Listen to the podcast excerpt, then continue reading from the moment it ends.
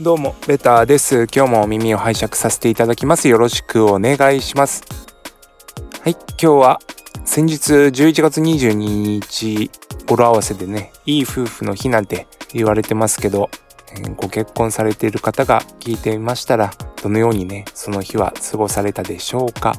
日頃なかなか感謝を伝えられてない方は感謝を伝えられたでしょうか。相手がいるからこそ生活がある。と自分は思っています、えー、奥さんがいるからこそ自分は外で仕事ができるとかね。お互い感謝をし合いながらやっぱり生活を成り立たせなきゃいけないっていうふうに思っています。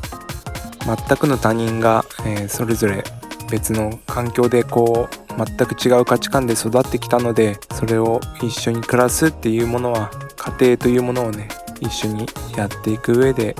お互いに感謝や尊敬を持って過ごしていかないとダメかなと思います。ですから普段まあ自分は結構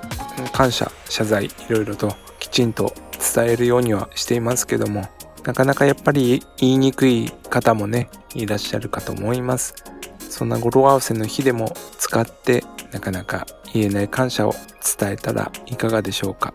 過ぎてしまいましたけどもそんな、えー、日にちなんてね関係ないので感謝を言われて嫌な方はいらっしゃらないと思います。ですから一言だけでも二言でも